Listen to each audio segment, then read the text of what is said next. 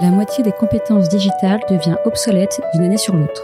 Il vaut mieux investir sur les compétences que de subir l'incompétence.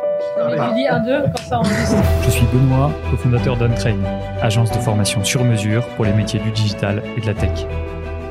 Avec l'Avant-Garde, on vous propose de rencontrer nos trainers, ceux qui font le succès de nos formations, ceux qui ont un temps d'avance. Ils sont spécialistes marketing, data, acquisition, produits et ils viennent vous confier en 5 minutes les clés de leur efficacité. Ce sera court, concret et ce sera utile demain.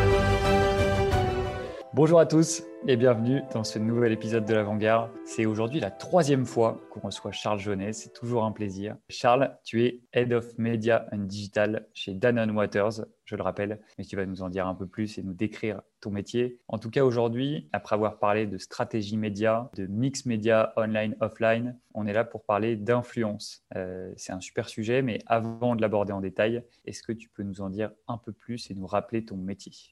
Ouais, salut Benoît. Merci beaucoup de m'accueillir euh, sur ce, sur ce podcast une troisième fois et je suis ravi d'être avec, euh, avec toi. Euh, donc, Head of Media and Digital, encore une fois, c'est un titre anglais, mais c'est très simplement le fait d'être responsable de la stratégie média et digital pour nos superbes marques d'eau minérale naturelle que sont Evian, Volvic, Badois ou Salvetta. Et donc, moi, mon rôle, c'est d'imaginer, de définir avec l'équipe marketing la meilleure stratégie média qui répondra aux objectifs de ces belles marques, que ce soit de la, visibilité ou de l'impact euh, sur nos ventes, puisque c'est bien ce qu'on veut faire, c'est quand même vendre ces belles bouteilles d'eau.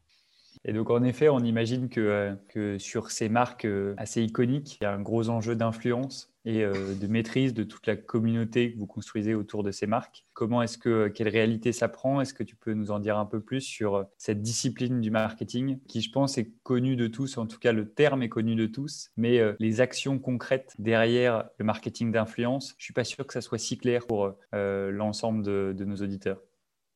Oui, bien sûr. Euh, en tout cas, pour nous, concrètement, euh, on pense que l'influence, c'est un, c'est un vrai levier et qui est euh, efficace parce que c'est le plus vieux média du monde déjà. Parce qu'en fait, le bouche à oreille, c'est quand même ce qui a le plus de force et, de, et de puissance pour un consommateur. Quand on te, on te recommande un service, on te recommande un produit, si tu as confiance en la personne qui, te, qui t'en parle, tu es tout de suite à 90% déjà conquis. Donc, c'est une grosse partie du, du job qui est fait. Et, et ben pour une marque, et en tout cas pour les nôtres, on se dit que c'est la même chose. Et donc l'idée, ça va être euh, de trouver le, meilleur équilibre entre euh, la puissance et la résonance des influenceurs euh, avec lesquels on a envie de travailler et la cohérence et la, compatibilité, on va dire, avec les valeurs de la marque pour lesquelles ils pourraient travailler. Donc c'est vraiment ce matching qu'il faut aller chercher, qu'il faut trouver pour créer la petite étincelle en se disant, voilà, j'ai une marque qui a telle ou telle valeur, qui veut raconter telle histoire, qui est ancrée dans tel imaginaire, tel territoire. quelle est influenceur qui peut euh, bah, justement continuer à faire vivre, incarner cette marque-là euh, pour euh, présenter, lancer un produit.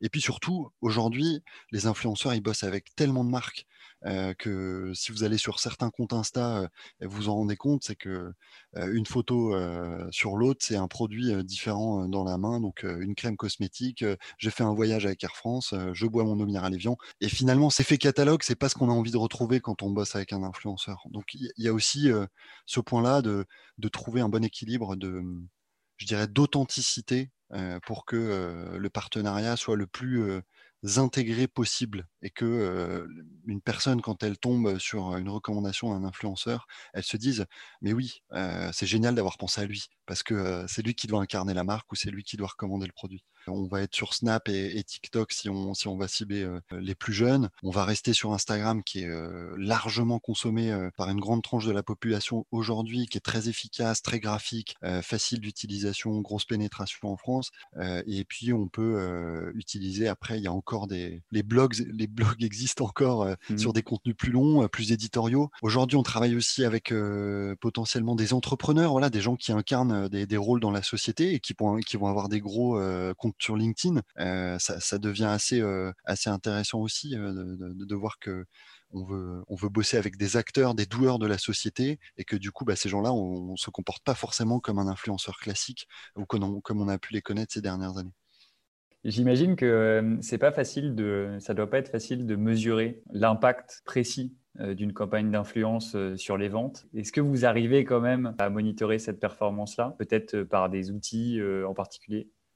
Alors c'est oui, effectivement, c'est quand la vente n'est pas liée directement à, une publication ou à un poste d'un influenceur et qu'on parle beaucoup de social commerce euh, en ce moment et, et de, l'influence que ça peut avoir, c'est très compliqué de le mesurer. Donc concrètement, on, navigue un peu à vue là-dessus. En revanche, euh, on voit vraiment l'impact sur ce qu'on appelle l'equity, le capital image de la marque, tout le transfert de valeur en fait qui peut s'opérer.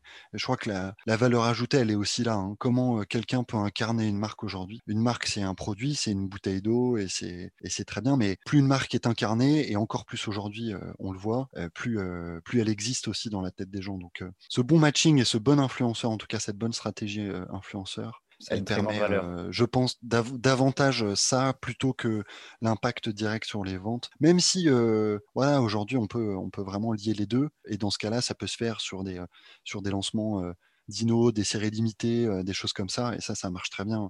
Est-ce que tu as peut-être des derniers conseils à recommander aux auditeurs? Un conseil, ce serait très simplement d'être toujours en veille sur ce qui se passe et que n'importe qui peut être influenceur. Donc il y a aussi ça dans l'actualité, dans les, hot news, c'est intéressant de toujours euh, être en veille, regarder ce qui se passe. Euh, TikTok explose aujourd'hui, euh, mais sur des, choses très différentes. Donc, faut pas hésiter à s'inscrire sur, sur toutes ces plateformes-là, à regarder comment ça fonctionne, comment ça marche. Et moi, j'ai toujours l'image de, mes parents quand, quand Facebook est arrivé, qui comprenaient rien et qui me disaient mais ça sert à rien, etc.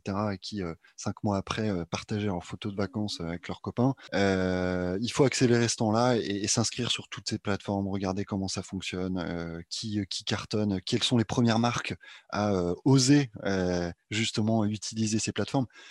Euh, et ben merci beaucoup, Charles. C'était euh, hyper intéressant comme sujet et euh, je trouve que ça mériterait d'être plus mis en lumière ou en tout cas mieux expliqué pour savoir ce qui, ce qui se cache vraiment derrière le marketing d'influence. Et là, on a des super pistes d'explication. Merci en tout cas. Ben, merci. Mm. Et puis à très bientôt pour un autre épisode de l'Avant-Garde sur plein de sujets qu'on a extraits rapidement aujourd'hui, mais qu'on n'a pas encore eu l'occasion d'approfondir. Merci Benoît pour ton accueil et ravi de te retrouver comme à chaque fois. Salut. Salut Charles.